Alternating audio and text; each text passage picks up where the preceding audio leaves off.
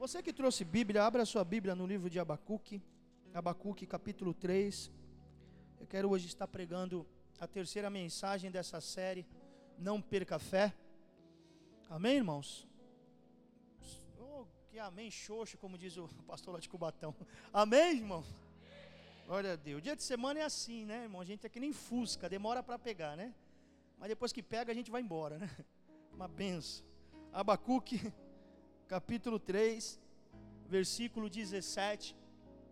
Hoje eu quero falar sobre a fé vai te manter de pé.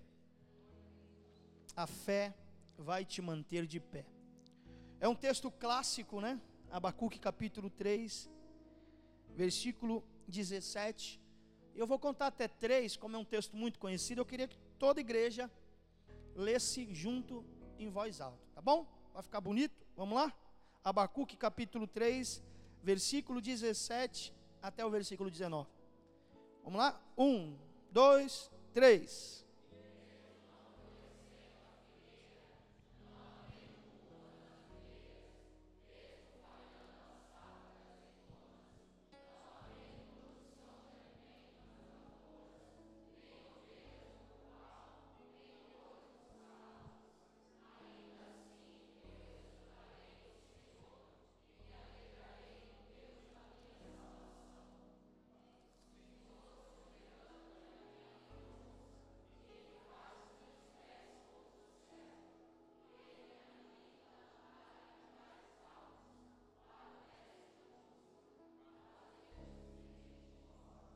Amém, querido?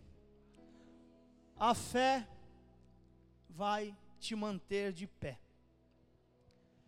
Existe um princípio que ele é imutável, intransferível e universal, que a Bíblia diz que todos nós vivemos ou iremos viver um dia. Que princípio é esse? O princípio de que um dia nós passaremos pelo dia mal, porque a Bíblia diz que o sol nasce para todos e o dia mal chega para qualquer pessoa. Se eu perguntar para você aqui, você já passou por algum dia mal? Já passou por alguma crise? Você está passando por algum dia difícil? Então, esse é um princípio que não tem como a gente escapar. A provação, a luta, a dificuldade, o deserto, do jeito que você quiser falar. É, ele não escolhe se é branco, se é preto, se é rico, se é pobre, não, vem para todos. O dia mal vem para todos. Repita isso: o dia mal vem para todos. Não importa se tu é crente, não importa se tu é descrente, não importa a sua confissão de fé. Como diz a Bíblia, o sol nasceu para todos e não tem como fugir disso. O próprio Salomão diz que as coisas que vivemos hoje são coisas que já os antepassados viveram ontem e as outras gerações vão viver. Mas a pergunta que nos cabe diante dessa, desse princípio, essa verdade tão absoluta que o dia mal vem para todos, a dificuldade vem para todos, é porque alguns conseguem superar o dia mal e outros não. Porque uns conseguem superar as crises, e às vezes essas crises são tão terríveis que a gente olha e fala, essa aí não vai dar, e a pessoa consegue dar a volta por cima, e outros às vezes não passam nem a metade do que algumas pessoas passam e prontamente já desistem. O segredo não está no que você passa, e sim como você passa. Porque problema vem para todos, nós vamos passar por problema, amém, queridos? Agora a pergunta é como passar. Essa é a diferença. Como eu vou passar pelo dia mal? Como eu vou enfrentar a dificuldade? Como eu vou enfrentar o deserto, a assolação, os momentos ruins? Então, o que nos difere não são os problemas, porque os problemas todos temos. Amém, irmãos? O que nos difere é como nós passamos por ele. Porque o salmista disse assim: Ainda que eu ande pelo vale da sombra da morte, não temerei. Perceba que o, o não temerei não é por conta do nível do vale, não é isso. É por conta de quem estará com ele no vale. Porque o texto diz assim: Não temerei, porque o Senhor é comigo. Então, o que difere o homem que tem fé para o homem que não tem fé? São os problemas? Não. mas são a forma como essas pessoas reagem no dia mal. Sabe por quê, irmão? Você que tem fé, você que crê em um Deus poderoso, no dia que a figueira não floresce, você tem uma fé e tem a certeza que isso vai mudar um dia. Você que crê que existe um Deus que te deu uma palavra que estará contigo todos os dias até a consumação do século, quando vem o dia da depressão, da solidão, você sabe que não está sozinho. Talvez não tenha nenhum ombro amigo para tu chorar, mas tem uma presença invisível, porém real do seu lado dizendo: Eu estou aqui. Se nós, disser, se nós dessemos oportunidades essa noite aqui para contar testemunhos, eu tenho certeza que tem pessoas aqui que tem cada testemunho que ia deixar a gente de cabelo em pé. E a gente ia perguntar como essa pessoa conseguiu chegar até aqui. É porque a fé que ela tem em um Deus poderoso manteve ela de pé até agora. Essa fé que nos mantém de pé. Essa fé que nos faz superar as crises. É essa fé que nos faz caminhar um pouco mais. E quando nós olhamos Abacuque cantando, orando em forma de cântico, ele exultando a Deus diante das crises, você pode dizer: nossa, é impossível viver isso. Não, não é impossível, é possível. É possível você viver os piores momentos da sua vida sem perder a sua fé. É possível você passar pelos maiores desertos e ainda assim continuar crendo que dias melhores virão. Porque Abacuque, ele só é um exemplo de muitos cristãos nos dias de hoje. Quantos abacuques nós temos aqui hoje? Que enfrentaram perdas terríveis, dores terríveis, dificuldades tremendas, mas não desistiram. Não é porque são fortes, não é porque são bons, não é porque conhece tudo de igreja, não, é porque tem uma fé dentro deles, dentro de você há uma fé. E essa fé é o firme fundamento das coisas que você não vê, mas você espera. É uma convicção de fatos que você sabe que vai acontecer. Então existe Abacuque nos dias de hoje. Porque quando nós olhamos para esse texto, nós vamos ver que Abacuque está prevendo uma crise que está chegando diante de Israel, e Deus tinha dito isso para Abacuque, que isso iria acontecer. Viria a crise da figueira, viria a crise da videira, viria a crise das, das, da vide, da azeitona, viria a crise do, do, do, da produção de alimento, da, do curral, viria a crise dos bois. Então, são várias crises que viriam sobre a nação de Israel, a qual Abacuque fazia parte. Quando nós falamos de figueira, nós estamos falando de prosperidade. Então ele está dizendo que está vindo uma crise para a vida dele, Deus já tinha revelado isso, que ele iria passar por um momento de falta de prosperidade, porque a Bíblia diz aqui que a figueira não iria florescer. Havia também a crise da vide, que as uvas das videiras não brotariam. Isso fala de alegria. Uva é alegria. Se não tem vide, não tem vinho. Se não tem vinho, não tem alegria. É a crise emocional. Haveria um tempo em Judá, em Israel, onde a tristeza ia predominar. Ele fala também da crise da, azeitona, da azeitona que se fabricava o óleo, e óleo é um símbolo do espírito, da unção, isso fala de espiritualidade. Ele está dizendo: está vindo uma crise espiritual sobre o povo de Israel que nós vamos enfrentar. Eu também estou dentro desse contexto. Ele fala da crise dos alimentos, fala de provisão, vai faltar provisão, não vai haver alimento nas lavouras. Ele também diz que haveria a crise das ovelhas, que não haveria ovelhas no curral, isso fala de vestimenta. Ele fala também que haveria a crise dos bois, não haveria bois nos estábulos, isso fala de força, porque naquela época usava boi para levar os arados, que eram materiais pesados, isso fala de força. Então, irmãos, todo esse tipo de problema, de crise, Abacuque vai enfrentar. Mas Abacuque não vai enfrentar de qualquer forma. Abacuque não vai enfrentar prostrado, chorando, murmurando, lamentando. Não! Abacuque vai pegar a sua harpa, porque ele era um levita e ele vai cantar no meio de tudo isso. Ele vai buscar uma alegria no meio de tudo isso. Porque esse homem tem fé. E quem tem fé olha pelos ombros do gigante. Quem tem fé olha além das muralhas. Quem tem fé canta hoje, mesmo não tendo motivos, razões físicas, naturais para cantar, mas canta porque sabe que o Redentor vive e em breve se levantará em nosso favor. E permita falar para você qual, qual é a base dessa alegria, dessa motivação. Essa fé que manteve Abacuque de pé diante dessas crises é a mesma que nos mantém. Porque quando nós temos esta fé, nós então aprendemos a viver segundo a, segundo a vontade de Deus. Abacuque ele vai revelar nos próximos versículos como ele iria enfrentar tudo isso. E ele vai dizer que ele ia viver, ele iria passar com uma alegria incondicional. Repita isso, uma alegria incondicional.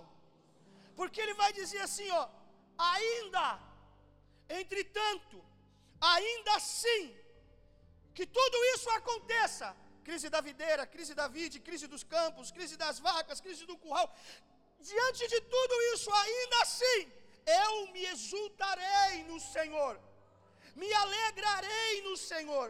A palavra exultar aqui significa excesso de alegria. Abacuque não está dizendo que ele vai dar um sorriso para desbaratinar. Abacuque não está dizendo que ele vai, sabe, ficar felizinho para ficar bem na foto. Ele está dizendo, não, é a alegria que eu estou sentindo, não é, aleluia, um sentimento físico, não, é um estado espiritual, é um estado de espírito. Felicidade é o que você tem quando compra é, um carro, você tem um tipo de felicidade. É, felicidade é quando você consegue comprar uma casa. Felicidade está condicionada a momentos, a alegria não. Alegria é um estado de espírito. Por isso que o fruto do espírito não é felicidade. Um dos frutos do Espírito é alegria. Ele está dizendo que a alegria que ele tem será incondicional. Por quê? Porque a alegria dele não está na figueira, a alegria dele não está no curral, a alegria dele não está na vaca, a alegria dele não está na roupa, a alegria dele não está na azeitona, a alegria dele está no Senhor, aleluia. A fé, ela nos faz viver uma vida de alegria incondicional em Deus.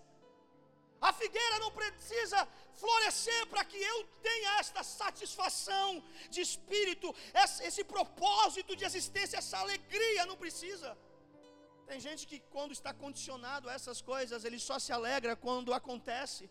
Ele só se alegra quando está no pico do monte, mas quando vem o vale, cai em uma depressão, cai em uma tristeza tremenda, não quer mais saber de nada. Por quê? Porque a alegria dele está condicionada em coisas. A alegria de Abacuque não está condicionada em coisas, a alegria de Abacuque está condicionada a uma pessoa. Vou repetir isso: a alegria de Abacuque não está condicionada em coisas, a alegria de Abacuque está condicionada em uma pessoa. Porque ele vai dizer assim: Eu exultarei no Senhor. Não é na figueira, é no Senhor. Não é no vi, na vide, é no Senhor. Porque se você coloca a sua alegria na vide, o dia que ela não produzir, você então vai ficar triste você vai ficar triste. E é essa alegria que Deus quer colocar no seu coração. É uma alegria incondicional.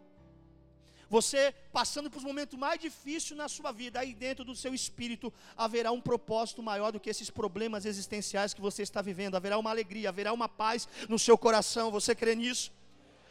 Porque só através da fé é possível ter essa alegria incondicional. Uma alegria que vai além da circunstância, além dos problemas, vai além de tudo que nós estamos vivendo ou passando. Por isso que crente, na ótica do mundo, crente é louco. Crente é doido. Porque quando é para chorar, o crente sorri. Quando é para abandonar, o crente continua ali dizendo: Não, eu creio. Você às vezes passa pelos mesmos problemas do que uma pessoa que não é cristão. E ela vive cabisbaixo, triste, desanimada da vida, e tu está aí sempre com um sorriso no rosto, dizendo: daqui a pouco isso muda, daqui a pouco isso muda, daqui a pouco isso muda.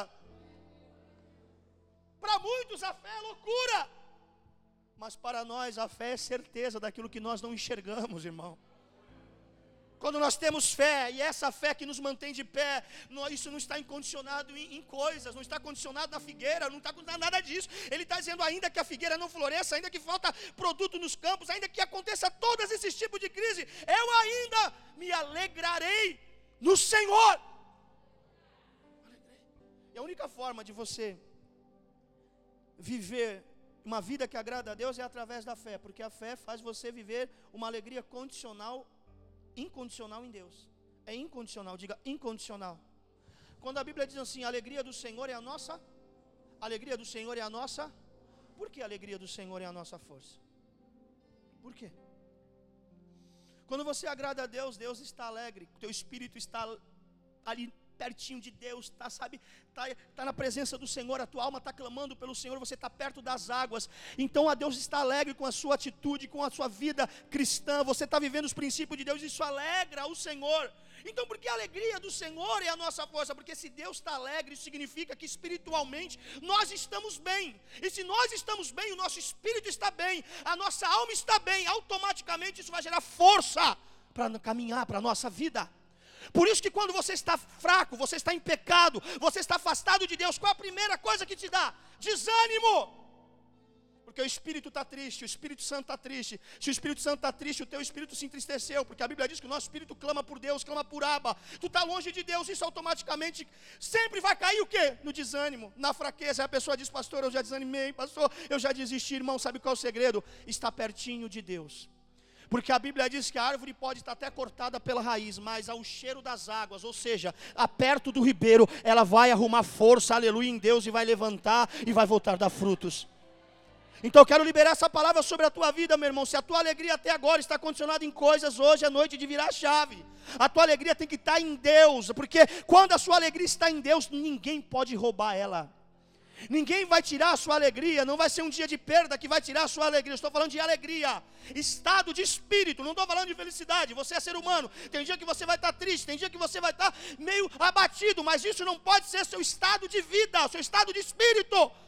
Você não pode ficar com a crise da hiena, ó vidas, ó céu, todo dia, toda hora, não! Porque há uma alegria do Espírito Santo dentro de você. Então procura duas pessoas e dá um sorrisão colgate para ela. Vai aí, vai.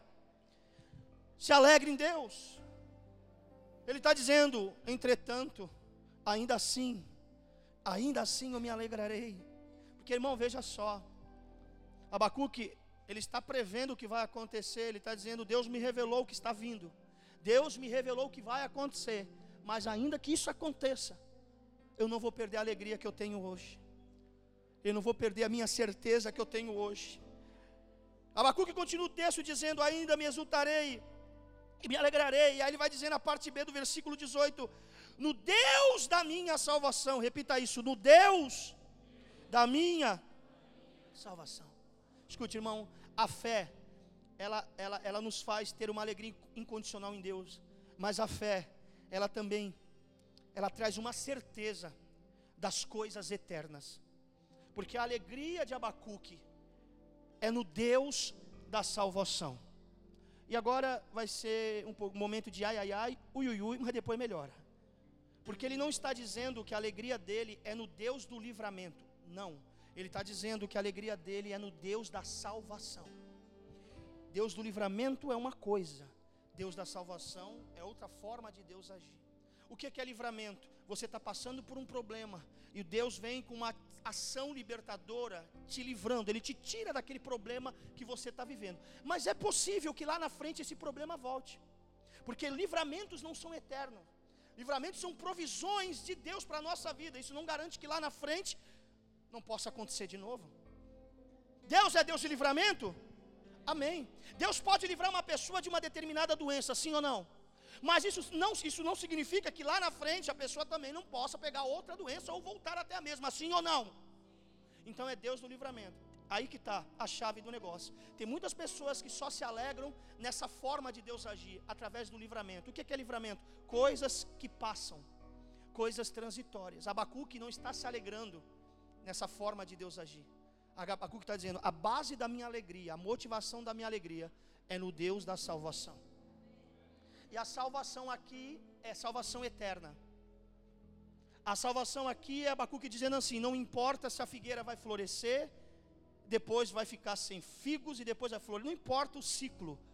A minha alegria não está em coisas passageiras, a minha alegria está em coisas eternas, salvação. O que tem acontecido hoje nas igrejas é justamente isso, a perda da verdadeira alegria. E a verdadeira alegria é aquela que está condicionada em coisas eternas. Quando Davi orou, depois que pegou com Bet, pecou com Betseba, uma das coisas que ele pediu, ele falou: Senhor, restitui em mim a alegria da salvação. Alegria do? Da salvação. Alegria da salvação. Por quê? Porque quando você perde a alegria da salvação, você perde a motivação das coisas eternas e começa a viver com coisas passageiras. Por isso que o crente que vive atrás de coisas passageiras, ele sempre será um ser insatisfeito, insaciável. Porque o que Deus prometeu para você, escute, o que Deus prometeu para você não foi uma terra. O que Deus prometeu para a igreja foi um céu. Por mais que as bênçãos de Deus sejam boas, sacudidas e recalcadas para essa existência, elas são passageiras. Agora as moradas são eternas. As ruas de ouro são eternas. A fonte da água da vida, isso é eterno. Então a nossa alegria tem que sair das coisas naturais e ir para um aleluia, para uma esfera espiritual, irmão. Porque então a sua vida, as suas emoções sempre vai ser uma gangorra. Quando tu tem, tu se alegra. Quando tu não tem, não se alegra. Quando vem, tu se alegra. Quando não vem, não se alegra. Então é uma alegria, uma areia na beira da praia, movediça. A onda vem e leva. Mas Abacuque está dizendo: a minha alegria está no Deus da salvação. Ele está dizendo: Deus pode trazer livramento para a nação de Israel? Pode, como trouxe. Mas depois disso pode acontecer de novo e fica esse ciclo inexorável da vida. Uma hora está em cima, uma hora está embaixo. Porque são coisas naturais, coisas que vão acontecer, não são coisas eternas, são coisas passageiras. Jesus ele não prometeu, irmão, escute uma coisa. A gente precisa alinhar algumas coisas aqui. Deus para Jesus prometeu uma vida abundante, amém? Uma vida abundante na terra. Isso é uma promessa. Se você viver em princípio, seguir princípio, você pode ter uma vida abundante na terra. Por mais que você alcance o ápice da vida abundante, essas coisas não serão para sempre. Porque chegará um dia que o teu carro não vai entrar no caixão, que a tua mansão não vai entrar no caixão, que a tua conta bancária não, não, vai, não tem gaveta, no caixão não tem gaveta. Por mais que essas promessas sejam bíblicas, você não pode ficar correndo somente atrás disso. Isso tem que ser o reflexo, o resultado de buscar o reino de Deus e a sua justiça, e estas coisas se completarão na sua vida. Agora, quando teus olhos fechar aqui, puf, e abrir na eternidade, então ali estará a promessa firme, a promessa absoluta, aquela que o diabo não toma, aquela que o ladrão não rouba, aquela que a ferrugem não corrói, aquela que o tempo não leva, que é a salvação da tua alma, a vida eterna com Deus. Se a sua alegria só for na bênção de Deus e não no Deus da bênção, não vai demorar muito para você se frustrar e desistir. Agora, quando nós temos esta alegria em coisas eternas, como disse Paulo em 2 Coríntios 4,18, assim fixamos os olhos naquilo que não se vê, mas no que não se vê, pois o que se vê é transitório, mas o que não se vê é eterno, ou seja, o que tu não está vendo, isso é eterno. Isso é eterno. As bênçãos que nós temos aqui nessa existência, nós estamos vendo, mas não são eternas. Agora, aquilo que ainda seus olhos não viram, ah, se tu não der glória a Deus agora, aquilo que os teus ouvidos não ouviram e não subiu ao coração do homem, é essas coisas que Deus tem preparado para aqueles que o amam. É essa alegria, a alegria tem que ser baseada nas coisas eternas de Deus, nas coisas absolutas de Deus. Não importa, pastor, se eu não vou, eh, não importa se eu não vou viver todos os meus sonhos aqui embaixo, não importa, porque eu vou viver todos eles lá no céu. Aqui em cima, irmão, a promessa é absoluta. Aqui, quando tu chegar aqui, tu vai viver a plenitude de Deus na tua vida. Por isso que a tua alegria tem que ser sempre para as coisas, aleluia, as coisas eternas de Deus. O cristão tem que viver sempre com esta alegria firmada no céu. No céu. Uma coisa que me espanta muito, eu já falei isso aqui algumas vezes, eu nunca vi nesses 15 anos de igreja, 15 anos na vida cristã, eu nunca vi ninguém subir em um altar de igreja, eu nunca vi isso. E falar assim: olha, eu quero contar uma, uma grande bênção, um grande testemunho, uma alegria muito grande na minha vida. Aí a pessoa vai falar o testemunho. Eu nunca vi isso. Se alguém viu, então me apresente essa situação. E a pessoa falar assim: Olha, eu estou para contar um testemunho que eu recebi o maior milagre de Deus, a maior bênção de Deus. Eu estou alegre por isso. O resto é consequência. Aí alguém pergunta: Qual é o milagre? Qual é a bênção? E a pessoa fala assim: Eu estou aqui para contar que eu fui salvo dos meus pecados. Que Deus me tirou da perdição do inferno e me levou para a salvação eterna. Esse é o meu testemunho. Eu nunca vi. Quais os testemunhos que a gente conta? Comprei o carro, comprei a casa, consegui. Não é assim, irmão? Sim ou não? Isso é errado? Não. Não é errado. O problema é que estamos fazendo disso um, um fim em si mesmo do Evangelho. O nosso relacionamento não tem que ser com a bênção de Deus, o nosso relacionamento tem que ser com Deus da bênção. A nossa alegria tem que estar condicionada em coisas eternas, coisas eternas, coisas eternas, coisas eternas. Por que Jesus cura um e não cura outro? Aí você vai dizer, ah, porque Jesus é mau. Não. Porque a ótica de Jesus não é uma ótica para agora, a ótica de Jesus é uma ótica eterna. Essa pessoa que ele curou, ele tinha um propósito para essa cura. Aquele que ele não curou, ele também tem um propósito por não curar. Mas nos olhos de Deus, lá no céu, essa pessoa que não foi curada aqui, que por um exemplo, que não anda, um cadeirante que não foi curado, não é que Deus não ama ele. Deus ama, é que Deus está vendo ele já no céu, andando, porque lá não vai ter nenhuma deficiência. Então, coisas que você não consegue aqui, coisas que Deus não vai te dar aqui, fica tranquilo que no céu já está garantido, irmão. Pastor, eu não consegui, trabalhei, trabalhei, trabalhei, trabalhei, trabalhei, e a vida inteira morei de aluguel. Deus me ama mais ou Deus me ama menos? Deus te ama. Fica despreocupado, porque aqui você vai ter uma mansão, não vai pagar aluguel, é tua. Ele foi preparar um lugar para você. Você está entendendo, irmão? A gente precisa entender isso, senão a nossa alegria sempre vai estar baseado nas coisas. A nossa alegria está em uma pessoa. Não é sobre coisas, é sobre uma pessoa. Sobre Jesus. Pode estar dando tudo errado na tua vida. Mas você pode dizer com muita certeza e alegria: Eu sou salvo. Eu sou salvo. O meu nome não pode estar nas, nos outdoors de sucesso dessa vida, mas meu nome está escrito no livro da vida. Talvez as pessoas mais influentes dessa cidade nem sabem que eu existo, mas lá no céu Deus balbucia o meu nome, Ele me conhece.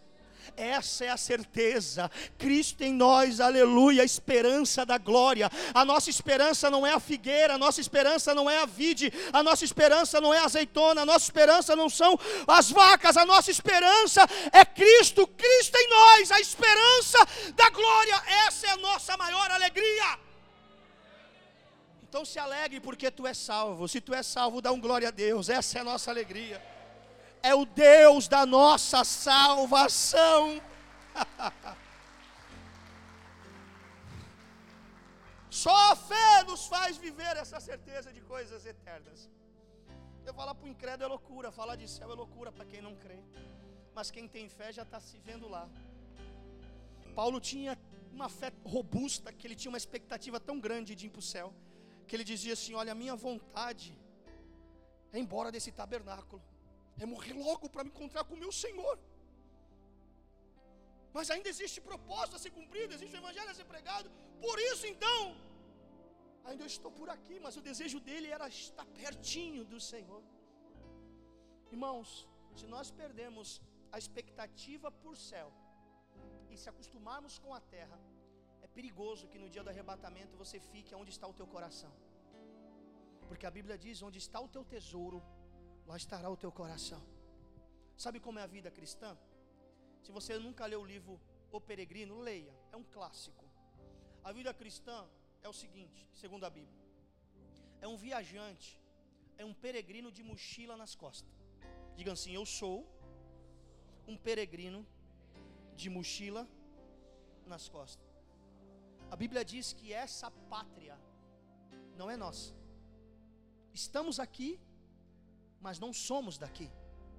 Pastor, eu sou marciano, não é isso, querido. Você é um peregrino que está de mochilas prontas, caminhando para uma terra prometida que Deus já preparou para você. A nossa cidadania, ela é celestial. É lá em cima, irmão. Eu, tenho, eu sei que tem crente que tem dificuldade de acreditar no céu. Se você não crê no céu, irmão, você está perdendo tempo seguindo Jesus, sinceramente. Leia os evangelhos. Veio os evangelhos, Jesus ele está falando de salvação, de vida eterna. E eu sei que para pessoas que se acostumaram com essa terra, falar do céu é cansativo. Falar para o céu é enche o saco. Porque já fez acampamento, já montou acampamento nessa terra, não entendeu que você tem que andar de uma mochila pronta e caminhar para a terra que Deus preparou para você, que é o céu. Eu sei que você ama o céu. E se Jesus voltar hoje aqui, agora, Jesus voltar agora. Se duas pessoas subirem dessa igreja, a primeira sou eu, cadê a segunda? é, né, irmão? Aí tu quer, né? Diga assim: é a minha alegria. Está em coisas eternas. Coisas eternas. Outra coisa que Abacuque vai dizer, ele diz assim: O Senhor, o soberano, é a minha força. Essa fé que te mantém de pé é ela que faz você renovar as suas forças em Deus, porque Ele diz que o Senhor é a minha força.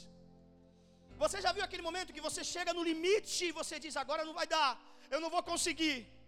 Aí de repente surge uma força que não é sua, é uma força que é de alguém, e alguém que está dentro de você, que é maior do que tudo que está fora, porque a Bíblia diz: maior é o que está conosco do que está com eles. E aí você caminha um pouco mais. O que, é isso? É renovação de força no Senhor. A fé, ela renova as forças. Quando você crê, você passa a buscar, você passa a orar, você passa a jejuar, você passa a se consagrar, a ler a palavra, e isso vai se fortalecendo. Então vem vindo uma força de Deus para você. E a Bíblia diz que aqueles que esperam no Senhor renovarão as suas forças. Aqueles que esperam no Senhor renovarão as suas forças e subirão como águias. Presta atenção, subirão como águias.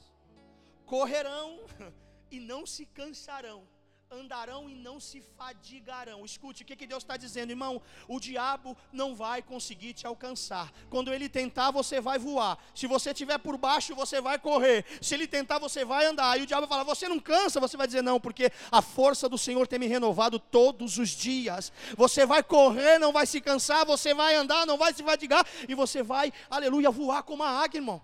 Porque é renovação de força através da fé. Agora, quando você perde a fé, quando você não crê mais, você fica fraco, murchinho, você desiste. Davi era fraco ou era forte, irmão? Humanamente falando, Davi era fraco ou era forte? Era fraco, irmão. Um adolescente, franzino, magrinho, irmão. Ruivo. Só matava estilingue, só matava passarinho com aquele estilingue. Mas existia uma força dentro desse menino, desse, desse jovem, que era uma coisa absurda que ele chegou a dizer que rasgou leão e urso com as mãos, e depois derrubou um gigante. Aí você vai falar: como isso? É mágica? Não, irmão. Biotônico Fontoura? Também não, irmão. É que ele sempre renovava a força dele em Deus. Existe uma força dentro de você que não é sua, é do Espírito Santo. Quando você está fraquinho, dizendo eu não quero orar, e você sente aquele desejo, vai orar, vai orar. E quando você vai ver, você está de joelho orando, e você fala, olha, eu nem sabia como eu cheguei aqui. É a força do Espírito Santo te empurrando e dizendo, vamos, vamos, vamos, vamos, vamos e vamos. Ele está dizendo, a minha força está no Senhor, irmão. Porque a força de Deus ela é ilimitada. E Deus não se cansa, Deus não se fadiga.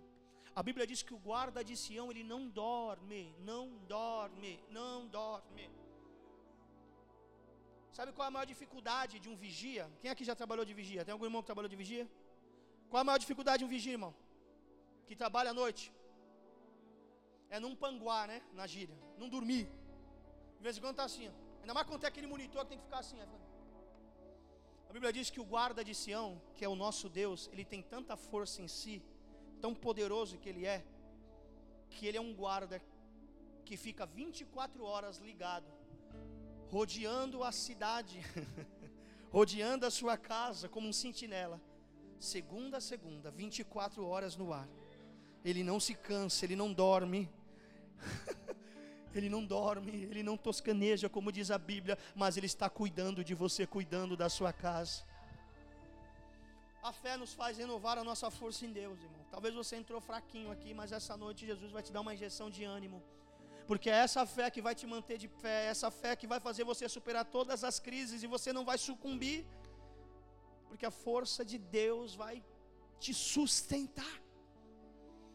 Por que Deus disse para Paulo, Paulo, quando tu está fraco, é, é aí que você está forte? Por que Deus disse para Paulo? Porque Paulo era aquele, homem, era, era, era aquele homem que pensava o seguinte: quando ele sentia fraco, o que, que ele fazia? Ele ia para a dependência de Deus, ele ia buscar Deus. Deus estava dizendo, Paulo, quando tu pensa que está fraco, é você que está forte. Você aí está forte, por quê? Porque o meu poder se aperfeiçoa na sua fraqueza. Quanto mais você chega diante de mim fraco, mais o meu poder vai se aperfeiçoando dentro de você nas suas fraquezas. Enquanto pensa que está fraco, você está forte. Quantas lutas, irmão, você entrou achando assim, ah, já vou perder. Você já entrou já dizendo, eu quero abandonar, já jogar toalha. Quantas lutas você já entrou já se sentindo derrotado? E quando você foi ver, o teu inimigo estava caído, beijando a lona. E você, mas como? O que, que aconteceu?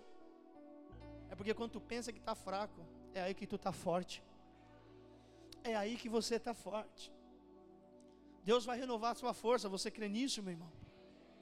E Abacuque está dizendo isso, olha, diante de tantas crises, diante de tantas dificuldades, diante de tantas provações, tanto, tanto desastre em minha volta, a minha força está no Senhor. Então a fé nos faz renovar as forças em Deus. Uns confiam em carros, outros em cavalos. Carro quebra, cavalo cansa, mas nós faremos menção do nome do Senhor. Às vezes tu lê esse texto e tu não entende. Sabe o que significa? Quando naquela época os exércitos iam se guerrear, sabe como eles ganhavam a luta? Falando o poder que tinham. Então os generais diziam assim: Nós temos 300 mil carros, nós temos 200 mil cavalos. Isso já intimidava. Você vê isso muito na Bíblia, os números dos aparatos de guerra, porque intimidava. Eles ganhavam por intimidação, muitos fugiam. Falava: "Não, olha, o Egito tem tantos cavaleiros, tantos carros, ninguém vai conseguir". Aí o salmista está dizendo assim: "Olha, na guerra, uns vão dizer assim: "Temos carros". Outros vão dizer assim: "Temos cavalos". E se tu não der glória a Deus agora, é só domingo, né, irmão? Mas o povo de Deus vai dizer assim: "Nós temos o Senhor" o inimigo começa a correr, irmão. O inimigo começa a correr. Chega para o diabo e diz assim: sai! Em nome da conta bancária que eu tenho, com não sei quantos mil. Ele vai dar na tua cara, sua bolachada. Pá! Chega para o diabo, irmão. Fala da tua posição eclesiástica. Sai porque eu sou pastor. Tu vai, tu vai apanhar no meio da rua. Não é carro, não é cavalo. O diabo tem medo de um nome.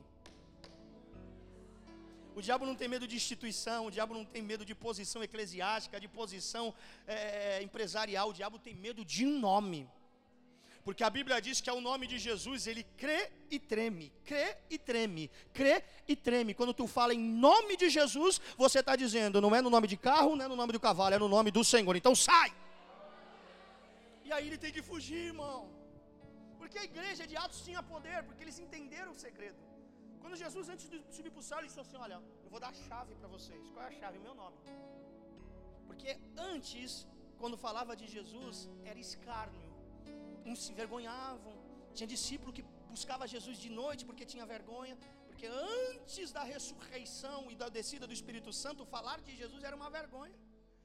Mas após a descida do Espírito Santo, o poder de Deus, irmão, Agora, falar o nome de Jesus não era vergonha, não. Falar o nome de Jesus era arrastar milagres, prodígios e maravilhas por onde passava. E eles começaram a dizer para os demônios: em nome de Jesus sai, os demônios saíam. Diziam para a morte: em nome de Jesus sai. As pessoas ressuscitavam, é no nome de Jesus, irmão. O nome de Jesus que faz toda a diferença na sua vida, na sua família. Comece a, a, a, declarar esse nome na sua casa, o nome de Jesus, Jesus, Jesus, Jesus, Jesus, Jesus, Jesus. Esse nome que tem poder, essa força, vem do nome de Jesus. A vitória da igreja está no nome de Jesus. Não está no nome da placa, não está na cartilha institucional, não está nos dogmas da igreja, está no nome de Jesus. O nome de Jesus é tão poderoso que até aqueles que não fazem parte da igreja, usando ainda acontece alguma coisa. Ai, pastor, que, que, que, que heresia, como irmão? Um dia Jesus estava lá, os discípulos vieram com inveja e disseram assim: Olha, tem uns ali expulsando demônios, curando os enfermos no seu nome, e não é, do, não é da nossa turma, não é da nossa igreja. Aí Jesus disse assim: É no meu nome? É. Então, quem não espalha, ajunta. Tudo é para a glória do nome de Jesus. Porque a gente tem aquela mania assim: ah, só acontece se for na minha igreja, só acontece se for no meu culto, só acontece se for na minha célula. Sabe que, irmão, tem um bobo que está aí. Só acontece se o nome de Jesus for declarado. O nome de Jesus é o centro de todas as coisas, amém, meu irmão? Você não precisa de um pastor lá cheio do Espírito Santo para mudar o quadro da tua vida, você precisa do nome de Jesus sendo adorado lá dentro.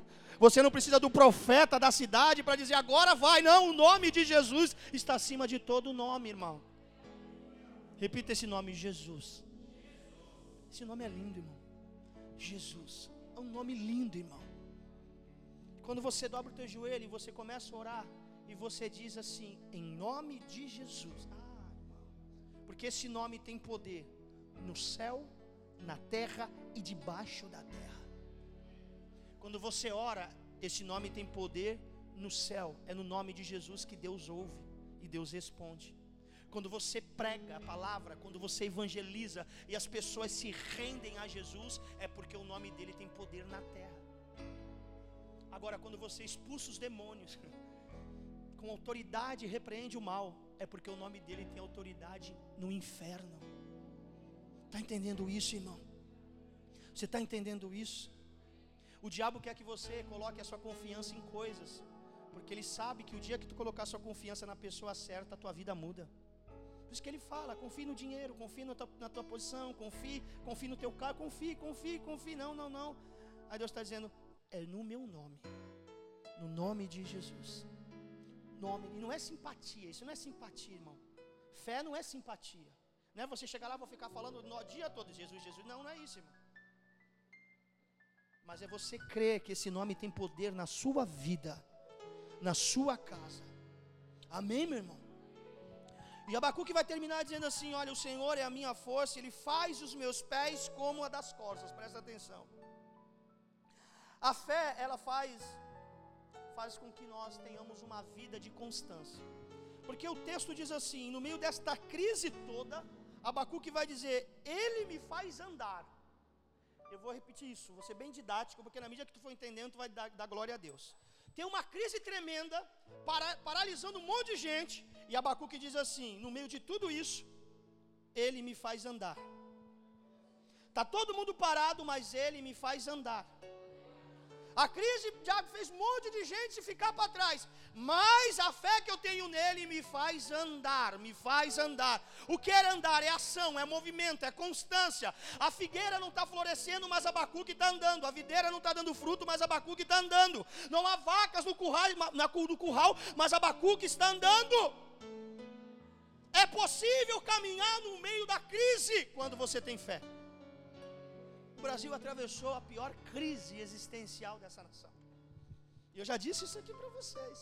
Você viu padaria fechar? Você viu concessionárias fecharem? Você viu? Nós vimos isso. Farmácia, seja grande, micro, fechou, fechou um monte de coisa. Deixa eu perguntar para você: na crise que teve nesse país, você viu alguma igreja fechar? Por conta de situação financeira? Você pode saber que fechou algumas por outros motivos, escândalos e outras coisas. Mas igrejas que fecharam assim de uma forma de efeito dominó porque está crise financeira, não vimos isso. Agora vamos lá que a matemática é simples. A igreja é mantida por quem? A igreja é mantida por cada membro. Os dízimos e as ofertas que mantêm igrejas que pagam aluguel a se manter. Amém, irmãos? Se nós passamos por uma crise tremenda, e ainda estamos sofrendo alguns efeitos dela ainda, se nós passamos por isso e as igrejas não fecharam, e se elas são mantidas pelos membros, então, irmão, no meio da crise, Deus fez a igreja andar, andar, andar, andar, andar. Deus supriu a vida dos seus filhos e a sua igreja foi suprida. Você está entendendo isso? Enquanto o mundo estava parando, a igreja estava marchando, dizendo: a nossa fé não está na figueira, a nossa fé está no Deus invisível, porém real. E eu acho lindo que Abacuque diz assim: olha, ele vai me fazer andar, mas não vai me fazer andar de qualquer forma, ele vai me fazer andar como um, uma corça. Ele, ele fez dos meus pés como uma corça, repita corça. Corça é um, um, um dos animais que tem um passo ligeiro. Corça anda pulando, saltando, irmão. Se a corça passar pelo lamaçal, ela não se atola por causa da sutileza. Ela, ela coloca o pé quando a, a, o lodo ali tenta puxar ela, ela pula e ela começa a correr, saltando e ela não, não, não fica parado na circunstância, nos lamaçais da vida, das dificuldades. Ela continua andando, caminhando, pulando. Ele diz que Deus está colocando os pés dele como dá, como dá, corça. O que, que é isso, pastor? Você não vai fugir da adversidade. Ai, irmão, dá um glória a Deus agora, hein? Você não vai fugir da adversidade. A adversidade está lá, certo? Quem tem pé de pinguim, corre de adversidade. E ainda se atrapalha e cai, pé de pinguim, né? Agora, quem tem pé de corça, passa por tudo isso, saltando, pulando, continuando, não desiste, não se atola, não para, porque a fé nos faz ter constância para caminhar na presença de Deus, irmão. Deus vai colocar esse pé em você, esses pés perto da costa. Você vai saltar sobre essas dificuldades. Quando a lama tentar te puxar para baixo, Deus vai te puxar para cima. Quando as crises tentar te submergir, te jogar para baixo, Deus vai estender a mão e não vai deixar você se afogar.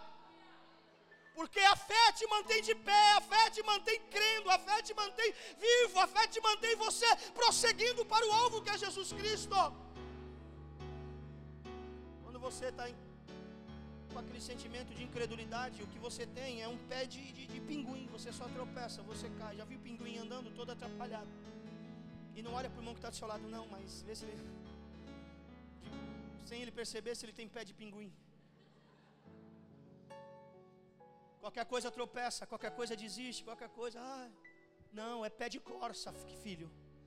Pé de corça, pular, vai pular, vai pular, vai pular, vai pular, vai pular. E o texto diz: Ele me faz andar em lugares altos, em lugares altos. Pinguins anda aqui, corça sobe aqui, ó irmão.